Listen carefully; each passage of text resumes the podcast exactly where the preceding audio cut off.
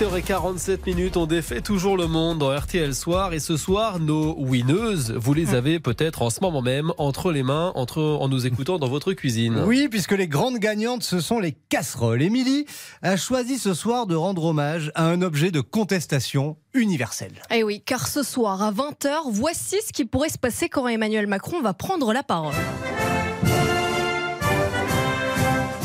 Française, français.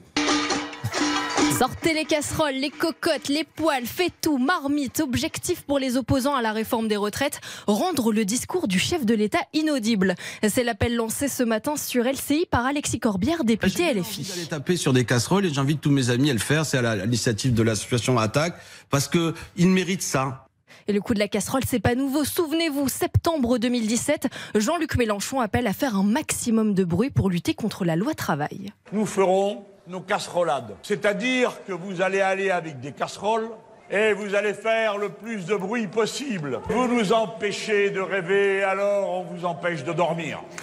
Alors à l'époque, le mouvement est initié par Casserole debout en référence à Nuit debout. Imaginez Cyprien, Oui. vous venez de vous brosser les dents, Mmh. vous avez enfilé votre petit pyjama rayé en coton bio, vous vous êtes glissé dans vos jolis draps en satin, vous fermez les yeux et vous entendez.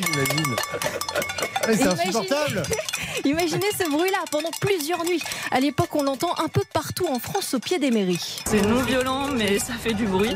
Et on continuera à taper dessus jusqu'à que, que le bruit arrive jusqu'au bureau là-haut. Alors en 2017, c'est François Fillon qui en fait les frais. Il y a droit pendant toute sa campagne lors de chaque déplacement et ça finit par le rendre complètement fou. Ces manifestations, c'est une insulte de la démocratie. Ah cette arme politique, on la retrouve un peu partout dans le monde. En Amérique latine, par exemple, on appelle ça les cacelorazos. Elles ont résonné en Argentine pour lutter, par exemple, contre la pénurie alimentaire.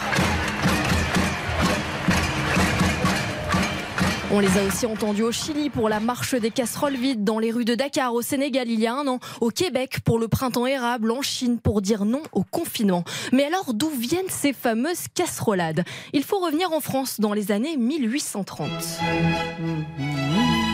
C'était l'arme de ceux qui n'avaient pas le droit de vote contre le roi Louis-Philippe Ier. Et finalement, la seule façon pour le peuple de se faire entendre. Alors, une dernière info, si vous avez l'intention de protester ce soir avec vos casseroles, attention aux amendes. Vous risquez de payer 135 euros si vous portez atteinte à la tranquillité du voisinage. Écoutez Jean-Philippe, qui en a fait les frais en 2017. On a pensé au départ qu'on avait fait des fausses notes de musique, quoi, tout simplement.